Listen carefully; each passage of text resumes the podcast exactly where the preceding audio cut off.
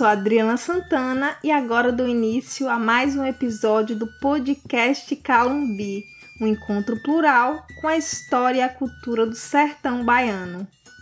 Dando continuidade à temporada Sertanejas Pesquisadoras, hoje recebemos Carmélia Miranda, pós-doutora em História pela Universidade de Lisboa e professora da Universidade do Estado da Bahia. Ela fala para a gente sobre sua longa trajetória na pesquisa relacionada à história social, onde vem investigando temas como a marujada, mulheres quilombolas e cultura afro-brasileira. E no quadro Jovens Pesquisadoras, trazemos o depoimento de Larissa Soares, egressa da Escola Família Agrícola do Sertão, a EFASE.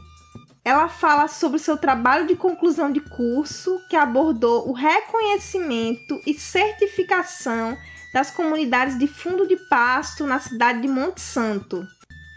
Mas antes de ir para a conversa, eu quero lembrar que o podcast Calumbi está no Instagram e no Facebook, sempre disponibilizando conteúdos exclusivos. Para seguir a gente, é só buscar o arroba. Também não esquece de conferir os trabalhos acadêmicos citados nessa temporada lá no nosso site oficial.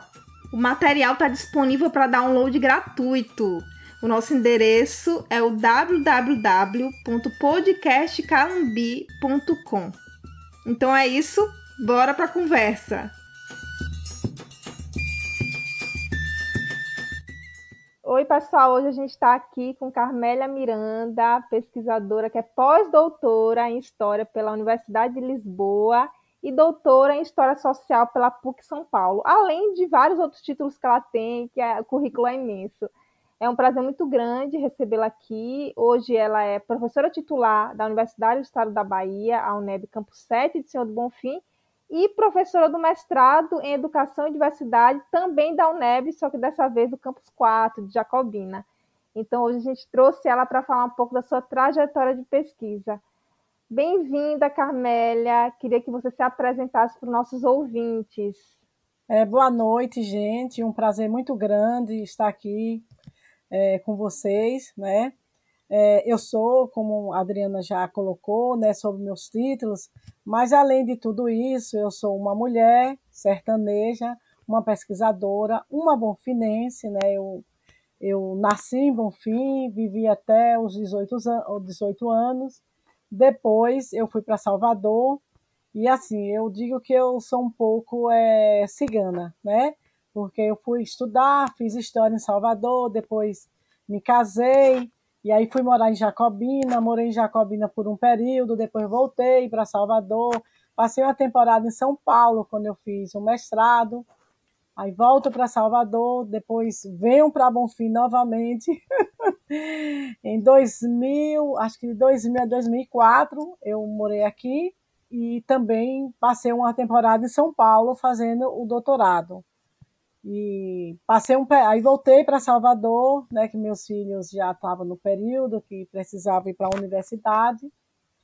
E, né, morei também, eu fiz um, um estágio, né, de doutorado na Universidade de Lisboa em 2005, né, que eu fui pesquisar, né, sobre a região, sobre o Senhor do Bonfim. E aí eu fiquei em, em, em Salvador, nesse trânsito entre Salvador, Jacobina e Bonfim, né, desenvolvendo alguns trabalhos aqui também. É, e aí, em 2014, 2013, eu fiz o pós-doutorado, que aí eu passei um ano em Portugal, também trabalhando nessa perspectiva de, de histórias né, de, de, sobre a região norte é, da Bahia. Né? Então, assim, eu nasci na Rua do Bandeira, né, uma, uma rua que é muito, que era, né, hoje nem tanto, mas na, na minha adolescência, na minha infância, era uma rua de festas, de comemorações, de música, né? A gente tinha muitos músicos, como seu Popó, seu João José, seu Calafate, né? Tinham é, times de futebol, como o Pirangi, então era uma rua muito é, dinâmica, né? Então, passei a minha infância e minha adolescência e aí a gente vai tomando alguns caminhos, né? E, e aí em 2017, a minha pesquisa de doutorado foi sobre a comunidade negra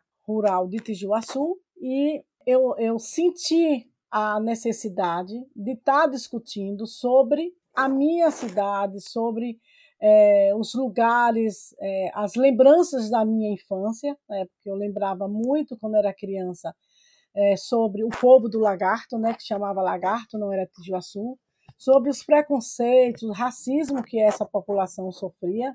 Eu né, lembrava muito né, na época do São João, quando eles vinham é, apresentar o samba de lata, que já apresentava na década de 70 o samba de lata, na época do São João, quando teve início a, festa de largo, né, de, de, do São João mesmo, em Bonfim, quando foi implantado é, na Praça Nova do Congresso. E aí eu fiquei com esse débito, né? Para mim era um débito, uma dívida que deveria ser paga, né? Então, a partir daí, eu comecei a pesquisar muito antes de terminar o mestrado, ainda em 1996 1997, foram as minhas primeiras visitas à comunidade quilombola de Tijuaçu, que até então eu é, ministrava aula em Jacobina, e aí eu pedi a transferência para também né, contribuir com o campus daqui, o campus 7 de Senhor do Bonfim. Então, desde 2007, eu efetivamente sou professora né, do curso de pedagogia do, da UNEB Campus 7, mas nesse trânsito de 2000, eu desenvolvi muitos trabalhos aqui, participei de vários cursos de formação, né, do Parfó, da Rede UNEB, trabalhei com esses cursos, os diferentes cursos de artes, de pedagogia, é, de letras, de educação física, fui professora né, desses cursos de formação. E hoje, né, assim, atualmente eu estou desenvolvendo uma pesquisa sobre mulheres quilombolas, sobre lideranças quilombolas, que acredito que daí vai surgir um novo livro, né? Na pesquisa de Tijuaçu, eu lancei em 2009 um livro que foi Resquícios é, Recuperados, né? Trajetória da população da, é, da comunidade negra de Tijuaçu, né? Que foi lançado em 2009 é, pela Ana Blume, estou em negociação para a segunda edição, porque o livro nem aqui em casa eu tenho mais, porque foi saindo, foi saindo e estou na perspectiva da segunda edição. Perfeito, perfeito. Você contou, né, um grande resumo aí da sua carreira. É, e eu queria, assim, entender, dar um passinho atrás um pouquinho, para entender como você se, se estimulou para a pesquisa acadêmica. Né? Hoje, a ciência, hoje, as universidades públicas, elas são mais democráticas, né? Infelizmente, nesse momento, a gente está passando por corte de recursos, mas a gente teve governos, há alguns anos atrás, em que o número de universidades chegou ao interior mais fácil, que o número de vagas se ampliou. Então, por exemplo, eu sou da geração que me inseri na universidade por conta dessa universalização do acesso. Né? Eu sou uma pessoa de Senhor do Bonfim que vim estudar em Salvador porque já tinha política pública voltada para permanência desse estudante em Salvador, né? uma pró-reitoria de assistência estudantil que pagava bolsa para estudantes é, permanecer na cidade. Então, eu sou alguém que fui contemplada pelas, é, pelas políticas. A sua geração não teve essas oportunidades. Então, eu queria saber como foi para você se introduzir na universidade sem ter tantas políticas a seu favor o que, que foi o seu despertar para a ciência e como você se introduziu nesse meio? É, na minha época era muito difícil, principalmente uma pessoa que é, veio de família pobre, né? Meu pai era alfaiate, minha mãe ela vendia confecções, então foi muito difícil, não tinha, né? Como você terminou de colocar, não tinha nenhuma política pública. E naquela época, ou você fica no interior, né? é, desenvolvendo algum trabalho, porque no interior ele não, não, não tinha condição, não tinha faculdade em Bonfim. Ah, na época só tinha faculdade em Juazeiro, né, o lugar mais próximo. E eu acho que naquela época só tinha letras em Juazeiro, que eu acho que essa faculdade nem existe mais. Então, assim, com muito esforço, com muita vontade, eu fui para Salvador. Né? O meu objetivo na, na época, eu queria fazer direito, mas depois eu optei para fazer é, história. Né? Eu tive uma professora é, no meu no, no, no, ensino médio que ela teve uma influência muito grande, eu digo sempre, né? É, na minha trajetória de, de, de, escolha da minha profissão, Então, naquele tempo, a gente estava trabalhando, foi em 1978, naquela, na época da ditadura militar, e aqueles contratos de risco entre a Alemanha e o Brasil, que deu origem à Angra dos Reis, né, o projeto da, da construção da usina nuclear de Angra dos Reis, e a gente discutia muito, e eu naquele momento aqui em Bonfim, eu também né, me envolvia com os movimentos sociais, com grupos de jovens. Né? A gente tinha um jornal também naquela época que circulava, o Jornal Verdade, que a gente escrevia, a gente lia muito, né? lia muito a Revolução dos Bichos, Marx, a gente uma, tive uma influência muito grande marxista. Né? E a gente lia, né? tinha esse grupo que se reunia aqui em Bonfim, né? Que a gente fez peça teatral, a gente lia, a gente discutia, a gente se encontrava. Semanalmente a gente discutia livros, né? E estávamos envolvidos também com, naquela época com jornais que depois se tornaram é, jornais proibidos, a gente vendia, a gente. E aí, essa professora, né, os trabalhos que eu realizei na disciplina de História, ela me chamou muita atenção. Né? Eu me dediquei bastante aos trabalhos e me diferenciei né, é, nesses trabalhos. E aí, em 80, né, eu fiz o vestibular para História e consegui ser aprovada. E a partir daí começa né, todo o meu envolvimento com a história, né, nos movimentos sociais. Eu fiz na Católica, na Universidade Católica, né, é, naquela época a gente tinha o crédito educativo, é, você tinha que provar, né, que você não tinha condição de pagar a universidade e depois, né, o juro era muito baixo, depois você se formasse você pagaria. Então, é, foi dessa forma que eu consegui, né, e eu trabalhava também, né, porque desenvolvi alguns trabalhos como professora, né, como eu fiz o magistério aqui, então eu reunia o trabalho e o estudo, né, porque é, o curso de História na Católica, os dois primeiros semestres eram à tarde, mas os outros eram à noite. Então, durante o dia eu trabalhava e à noite eu estudava. E aí eu comecei realmente a me dedicar aos estudos que eu gostava, né? Porque quando você faz algo que você gosta, você tem prazer, você tem vontade, né? E aí você se dedica bastante. Então, eu, eu, eu sou uma pessoa assim, muito foco, né? E eu, eu digo assim, eu sou muito persistente. Eu não desisto na, prime na primeira dificuldade. Eu vou, vou, eu tenho, eu sou teimosa até onde dá. Então, eu persisti, e aí, depois, em 84, eu fui embora para Jacobina, né? Eu me casei e fui para Jacobina e tive a oportunidade, porque naquela época também era muito raro alguém que tivesse graduação no interior. Era uma coisa rara, né?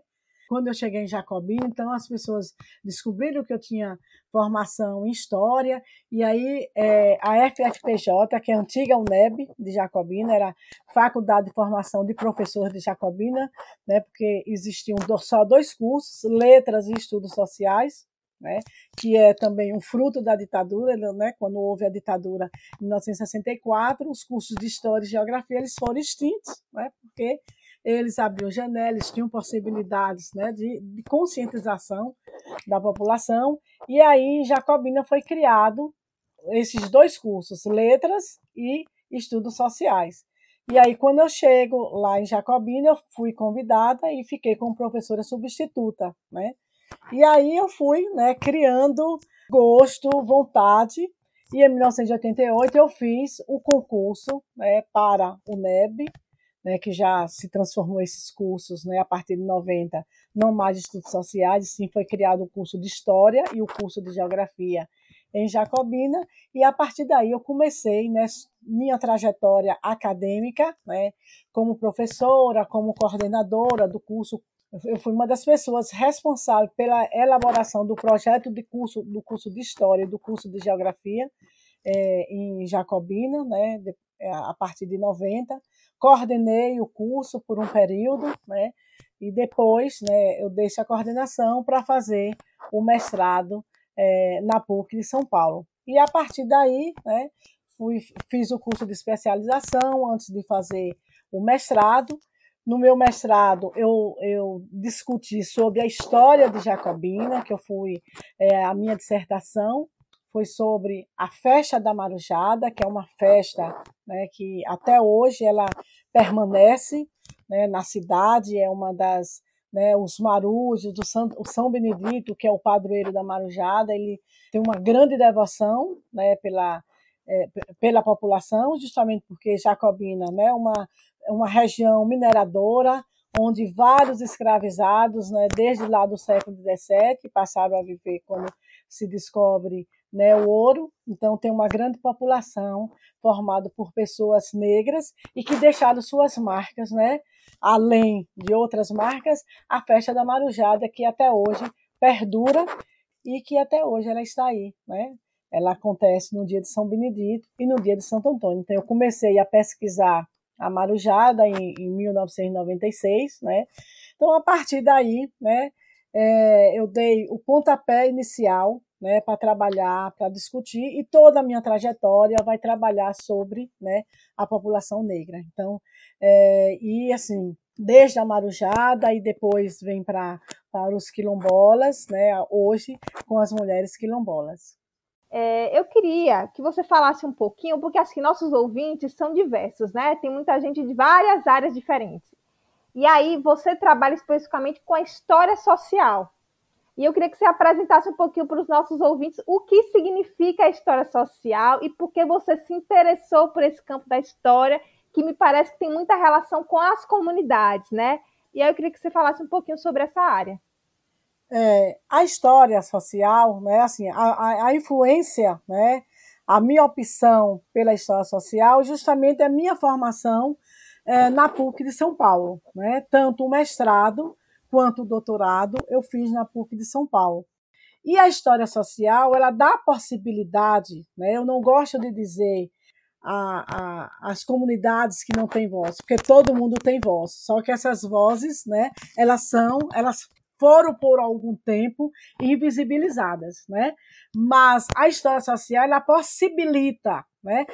A partir da Escola dos Análises, em 1929, né, que começa a dar possibilidade, a criar possibilidade para se trabalhar com outras fontes, o historiador ele não vai ficar só, né, como positivismo, só dentro do, do, do, é, do documento oficial, porque o documento oficial né, tem várias nuances. Quem construiu esse documento? Em que momento? Qual era o interesse? Quem era que, que sabia ler e escrever no período né, da escravidão, no período é, do, do, período colonial no Brasil? Então, a partir da escola dos análises, que quando se inicia, né, quando começa a se discutir essas diferentes fontes, então essas fontes trazem para a academia né, e para as temáticas em história uma, uma, uma vastidão né, é, de possibilidades se está trabalhando e dando visibilidade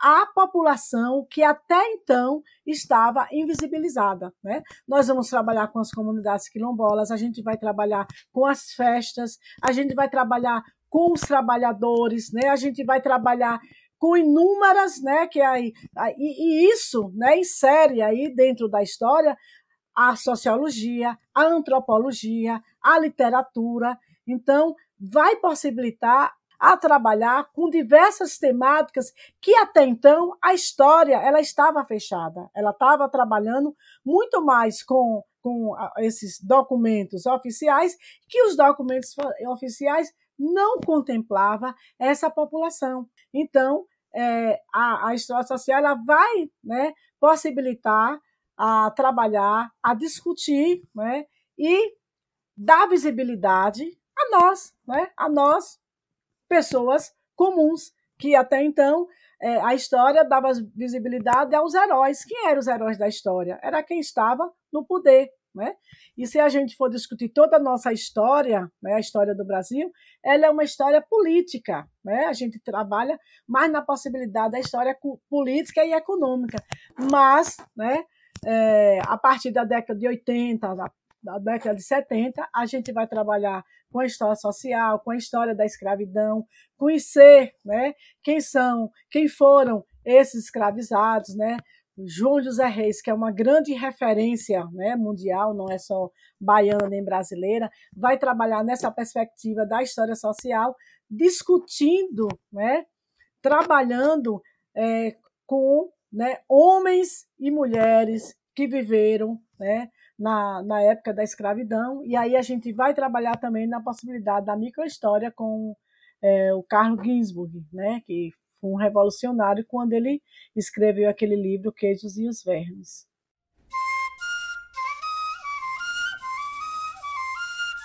Jovens pesquisadoras.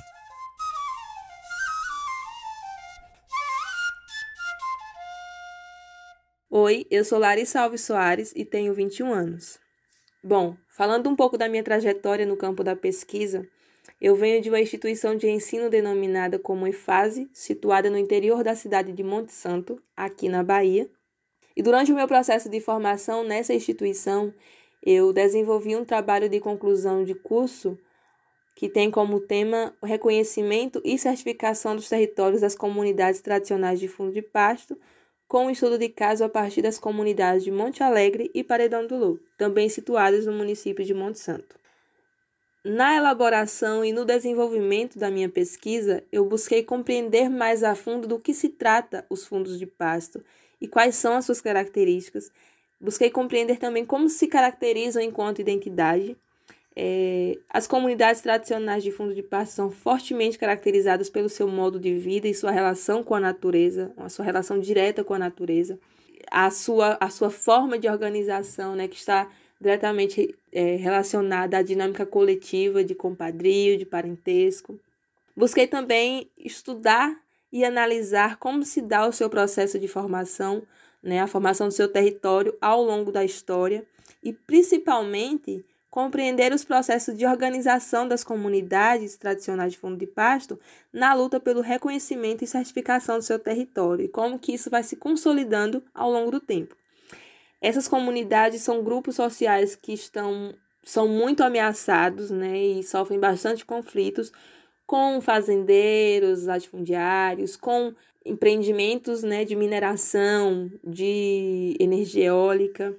E até o ano de 2007, essas comunidades eram contempladas com o título definitivo, né, que garantia a posse definitiva de suas terras. Mas esse processo ele sofre interrupção do Estado e aí é lançado uma outra proposta sem consulta prévia dessas comunidades de um contrato de concessão de uso e junto a este a certificação, né, para identificar a existência desses grupos sociais. No entanto, é uma documentação frágil que pode sofrer várias interrupções, principalmente né, se o Estado quiser colocar algum empreendimento né, de exploração de recursos naturais dentro desses territórios. É, então, é uma grande ameaça a essas comunidades, de certa forma. E o meu trabalho buscou analisar justamente essas problemáticas, né, o que vem acerca desses, de todo esse processo, o que pode afetar essas comunidades, como pode afetar essas comunidades. Então, trabalhei em volta dessas problemáticas.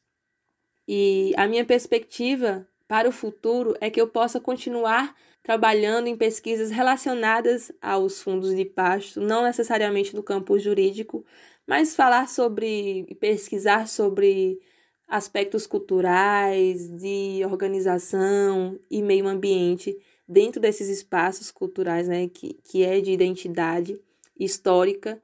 Eu faço parte da comunidade Monte Alegre, que eu usei como estudo de caso na elaboração do trabalho. E para entrar em contato comigo, pode acessar o meu Instagram, é, Lar Imensidão. E agradeço a participação. Muito obrigada.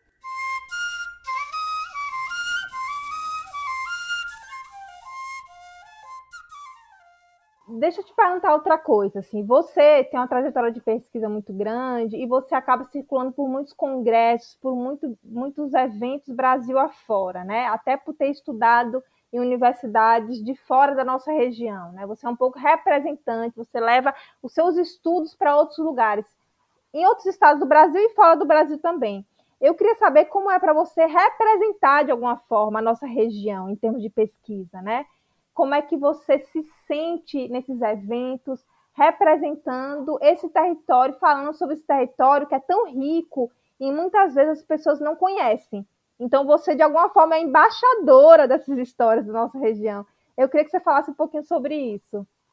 É, eu me sinto, né, assim, porque eu tenho, como você citou, eu tenho participado de vários é, congressos, né? Recentemente, eu hoje estava até preenchendo o Lattes, né? Porque uma loucura o Lattes você tem, né, como pesquisadora, como eu estou ligada ao mestrado, então tem que estar sempre atualizando.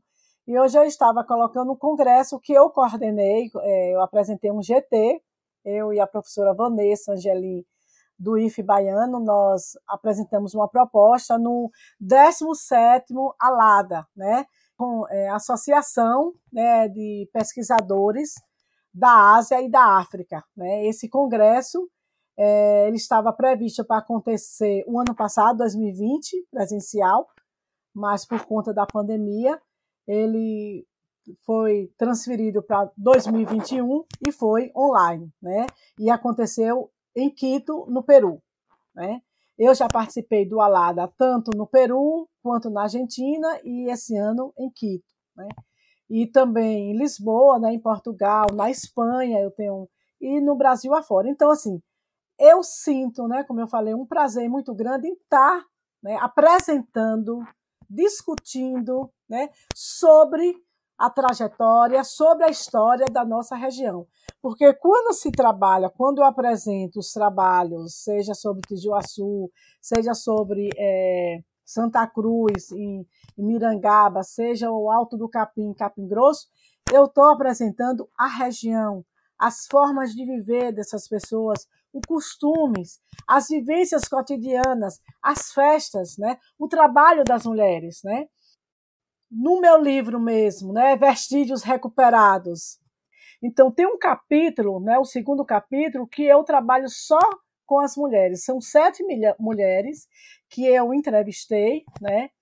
E é, dentro, né, essas mulheres dentro de Tijuaçu, elas desenvolvem diferentes papéis, seja dentro da religião católica, seja dentro do samba de lata, como Joana, seja na contação de história, como Dona Nízia Rodrigues, que hoje está com 103 anos, né? Então, eu reuni a história dessas mulheres, né, e escrevi um capítulo sobre a trajetória, sobre as vivências, sobre o cotidiano dessas mulheres, sobre os papéis, sobre a influência que ela, elas têm na comunidade.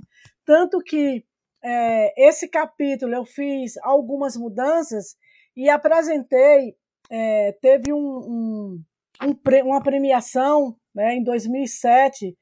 É, na época era que não tem mais o, o Ministério do Desenvolvimento agrário, né, o MDA, e aí eu concorri né, a esse prêmio e ganhei em segundo lugar a premiação com a história dessas mulheres. Né? Então, assim, leva né, para esses diferentes lugares para pessoas conhecerem o que é o sertão, né? como vivem essas mulheres sertanejas, né? de que forma, as formas de sobrevivência, que a gente sabe que a gente vive numa região muito carente e a vulnerabilidade também, situações de vulnerabilidades. E também a gente leva a alegria, as festas, né? os costumes dessas pessoas, os penteados, né? o samba de lado.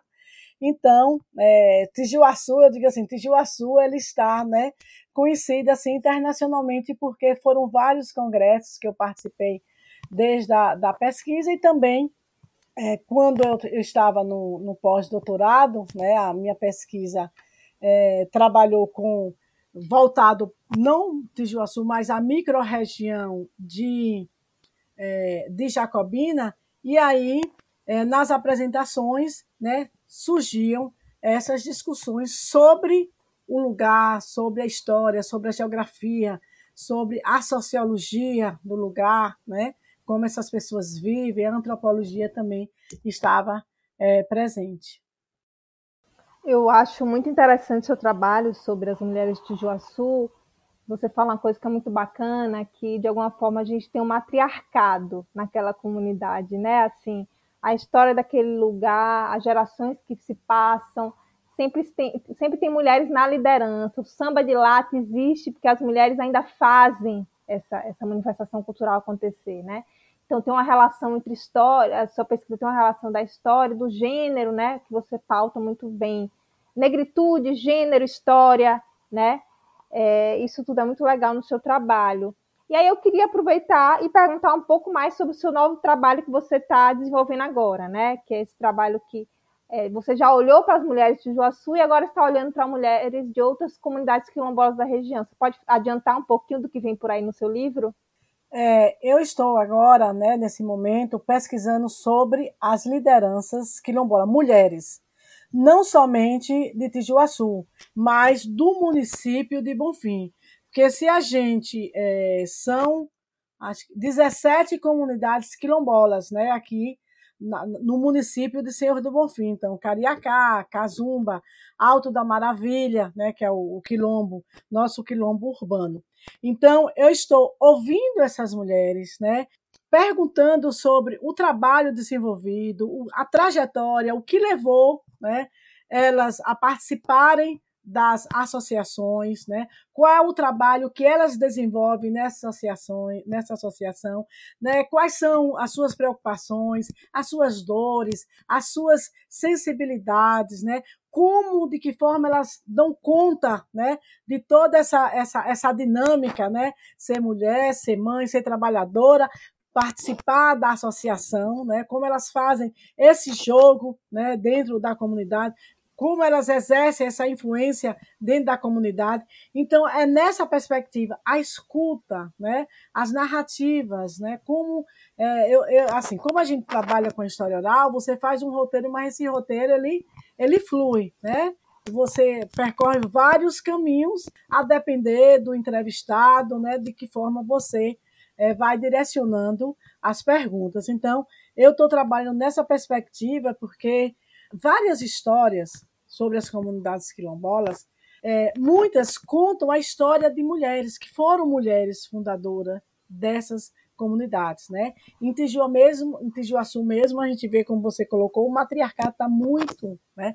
Desde a Marinha Rodrigues, que é considerada a fundadora, né?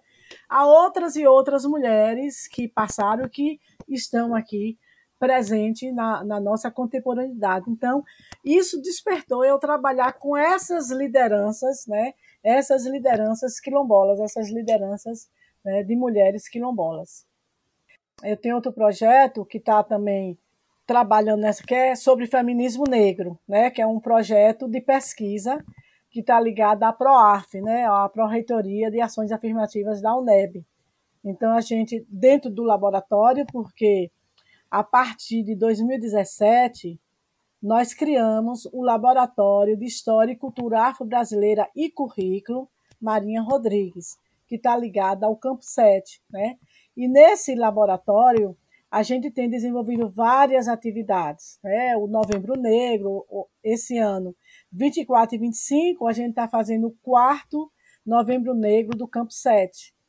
Em julho, nós fizemos é, o Julho das Pretas, é, 20, 24 e 25 de outubro, a gente fez é o terceiro simpósio da saúde da população negra. Então, a gente tem desenvolvido vários trabalhos dentro do LAFRO, né, que é o laboratório, e a gente também está desenvolvendo tanto o trabalho de pesquisa quanto o trabalho de extensão. Né? A gente tem três projetos de extensão e dois projetos de pesquisa que a gente está desenvolvendo agora. Muita coisa, hein? Muita coisa legal. Eu queria que você falasse agora para a gente sobre suas referências femininas no campo da pesquisa. Eu sei que tem muitas mulheres que te inspiram é, no fazer cultural né, da nossa comunidade, como as próprias mulheres de Juaçu, que você já citou, mulheres quilombolas de outras comunidades da nossa cidade e região. Mas agora eu queria saber também as suas referências do ponto de vista científico. Quem são as mulheres que você lê, que você fala, olha, essa pessoa me dá força a continuar estudando, assim. Então, o que eu percebo como pesquisadora negra, como pesquisadora que discute sobre mulheres negras, é que no Brasil, né, porque eu vou trabalhar, eu vou falar sobre a produção norte-americana de mulheres, mas no Brasil a gente vai ter, né, eu acho que as ações afirmativas, elas possibilitaram as mulheres negras adentrar a universidade, adentrar mestrado e doutorado, a escrever sobre nós. Né? É, a partir de 2000, a gente já tem né, a entrada dessas mulheres e que essas mulheres hoje elas fazem é, a diferença, né? produzindo. Porque, assim, quando eu fui por muito tempo professor de História da África, e até recentemente a gente não tinha produção de africanos. Para a gente estudar a história da África, a gente ia beber na fonte de ingleses que estudaram sobre África, no olhar do colonizador, né? sob o olhar do colonizador, os portugueses né, que escreveram sobre a África. Mas a partir né, dessa, desse intercâmbio, hoje a gente tem uma produção enorme sobre África, não só de brasileiros, né, africanistas, mas de próprios africanos, moçambicanos, angolanos, né, e outras é, é, nações. Então, assim, hoje muitas mulheres me inspiram, né? A própria Conceição Evaristo, que tem uma sensibilidade muito grande, né? É, a Dejamila Ribeiro, a Carla Cotirene, que né, vai beber na fonte da da Kimberley Crenshaw sobre a interseccionalidade, que hoje é o que a gente discute muito, né? a questão é, de gênero, raça e classe. Né? E a, a Sueli Carneiro, que é pioneiríssima né, da discussão sobre gênero, sobre mulheres negras, a Lélia Gonzalez, que foi uma das pioneiras, né? a Lélia Gonzalez já escrevia lá na década de 80, de 1980, sobre né, as mulheres, que foi uma das militantes né, da, não só do movimento negro unificado, mas do movimento negro, do movimento de mulheres negras. Né? É, a Luísa Bairros, né, também.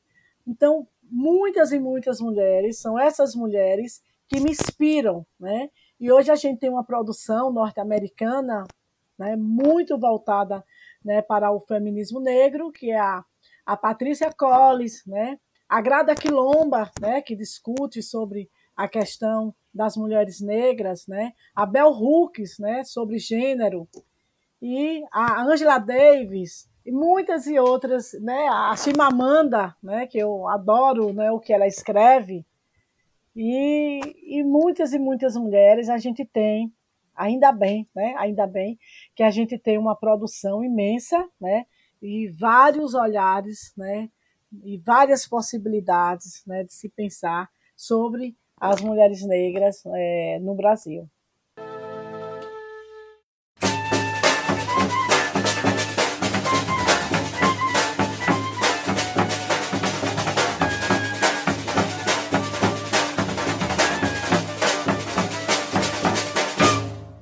E hoje, no quadro Para Render o Assunto, como já é de praxe, a gente vai indicar algumas referências para vocês, né? Algumas referências que têm a ver com o papo de hoje, né?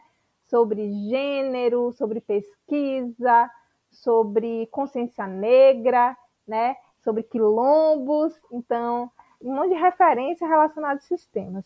Por favor, Carmélia, dê suas indicações para o nosso público. É, eu estou lendo agora que um livro que eu estou gostando bastante, que é um livro que foi escrito ainda em 1859. Né? Imagine uma mulher negra que morava no interior, né, uma cidade, uma vila do interior do Maranhão, né, que ela era Vila Guimarães, escrever, porque naquela época as mulheres nem liam, né? As mulheres não sabiam nem ler nem escrever. E uma mulher negra escrever um romance. Então, eu estou lendo Úrsula, de Maria Firmina Reis. Né? Então, um livro que foi escrito, né? eles têm dúvida, né? quem está pesquisando sobre essa, se foi ou 1859 ou 1860. Mas evidências, né, algumas evidências demonstram que Úrsula foi escrito em 1859. Então, é um livro tem um enredo, né, uma história do bastante é, impactante. Então, eu recomendo esse livro e um livro também que eu gostei muito de ler, que é o da Maya Angelou, que ela conta, né, a trajetória dela desde desde criança até a adolescência, né, os várias os vários episódios de sua vida, né, que é eu sei porque o pássaro canta na gaiola. O livro, quando eu terminei de ler, eu tive vontade de voltar a ler novamente, porque ele mexe, né, ele, ele discute sobre é, de que forma os negros e, os, e as negras eram tratados nos Estados Unidos em 1940, né? E ela, né, a, a, que é a história dela, é a história dela.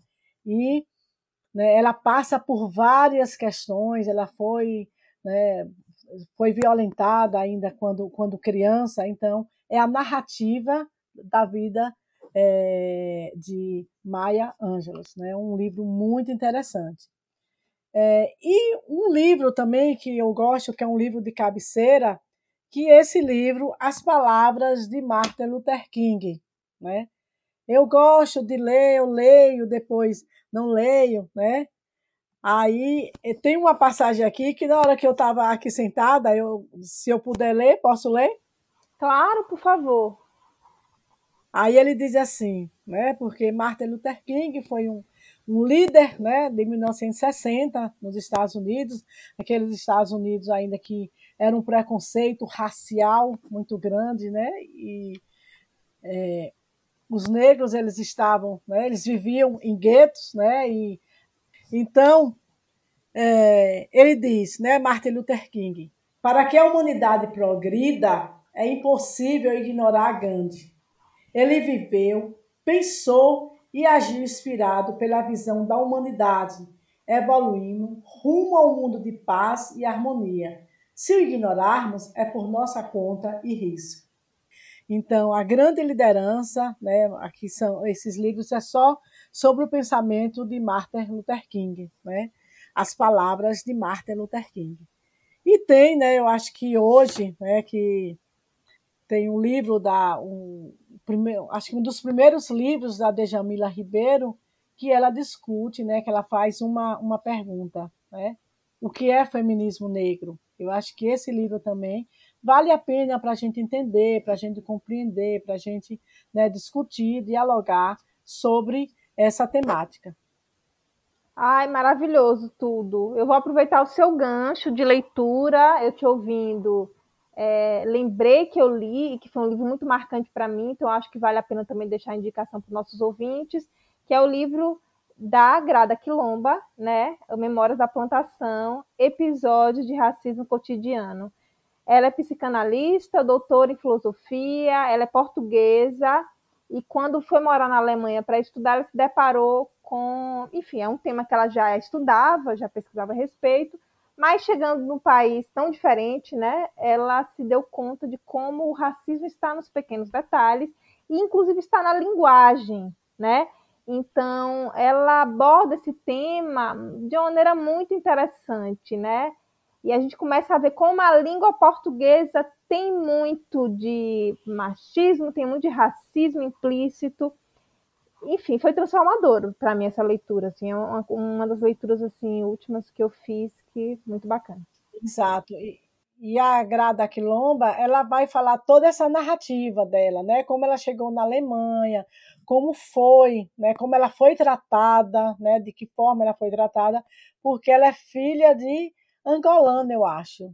Um angolano ou moçambicano, se eu não. Porque no início do livro ela fala, vai, vai narrando toda a trajetória de vida dela, né? Ela faz psicologia né, na Universidade de Lisboa, né? E depois ela vai, né, para a Alemanha. E aí ela vai sentir, né, de que forma é, a língua, os costumes e como ela é tratada nesse mundo, né? Tão diferente, né? Mesmo a Europa, mas, né? Era a Alemanha. Muito, muito, muito bacana. Eu queria deixar também, né, a referência do grupo de pesquisa que você já citou que coordena, que é, que é o Laboratório de História e Cultura Afro-Brasileira e Currículo Marinha Rodrigues, para quem não sabe, Carmélia já citou, mas acho que vale a pena reforçar que Marinha Rodrigues Rodrigues é a grande fundadora da comunidade de Juaçu, né? Então, por isso que esse grupo tem o nome dela. Então, assim, a sigla do grupo é Laafro e o Laafro está no Instagram. Então, acho que vale a pena a indicação para vocês seguirem o grupo lá e acompanhar os eventos, conhecerem mais as pesquisadoras que fazem parte, né? É só buscar lá no Instagram o Laafro, é, L-A-H.afro, tá? Então acho que vale essa pena indicação. E uma última indicação da nossa convidada, né? Eu já citei esse trabalho aqui, mas vale a pena citar novamente, que é o trabalho sobre Tijuaçu, né? Que, que Carmélia tem vários trabalhos, mas eu acho que para vocês que estão conhecendo agora a trajetória dela, vale a pena começar por um artigo científico, né? Que é algo menor, você vai conhecer um pouco inicialmente o trabalho de Carmélia, e depois você vai se apaixonar e você lê depois os livros, as coisas mais aprofundadas. Então, só para deixar um gostinho para vocês, eu vou dar a indicação do artigo As Mulheres Quilombolas de Tijuaçu, Bahia: Vivências cotidianas, trabalho e enfrentamentos. Esse, esse, trabalho ele foi apresentado em vários congressos, então você acha fácil se você jogar no Google o nome do trabalho, mas de toda forma a gente vai colocar o arquivo dentro do nosso site, o site oficial do Calumbi, né? podcastcalumbi.com, você vai achar. Terminando aqui a nossa conversa, você vai lá no site buscar esse artigo para ler. Além desse artigo que eu vou colocar lá no site, outros artigos de Carmela estarão lá disponíveis. Vocês vão ver que, é, como ela já passou por vários congressos, escreveu sobre várias coisas, a gente vai resumir alguns e colocar para vocês lá no site, tá bom? Então é isso, Carmela. Eu agradeço mais uma vez. Eu sei que sua vida é muito corrida, você tem muitos compromissos. É, então, tirar um tempinho para conversar com a gente, conversar com nossos ouvintes, é de uma alegria imensa. Eu queria agradecer mais uma vez a participação e pedir para você se despedir dos nossos ouvintes e deixar suas redes sociais para quem te, quiser te acompanhar, te seguir. Certo, Adriana, eu que agradeço, né? agradeço imensamente a oportunidade de estar aqui dialogando, né? batendo esse papo leve, suave, tranquilo né? com você. Eu acho assim, o trabalho que vocês desenvolvem é um trabalho belíssimo, Gostaria de parabenizá-las né, por, por estar tá desenvolvendo esse trabalho, estar tá mostrando ao mundo né, nossas vidas, nossas vivências, nosso, nosso lugar, nosso mundo, nosso cantinho. Então, parabéns a você. E assim, né, eu, eu tenho o Instagram e tenho o, o Facebook, né, é Carmélia15, que é o Instagram, e o Facebook Carmélia Miranda. E gostaria de pedir né, a todos que também seguissem o Laafro, né? Que é o, você já colocou, né? Que é L-A-H.afro, né? No Instagram. E lá vocês vão ver várias, né? A gente gosta de publicar muito todas, né? As atividades que dizem respeito à população negra, né? Eventos, né? É, filmes e vídeos, a gente sempre né, tá lá publicando, né, tá é, trabalhando com a página. Então, assim, obrigada mais uma vez, gente, e parabéns.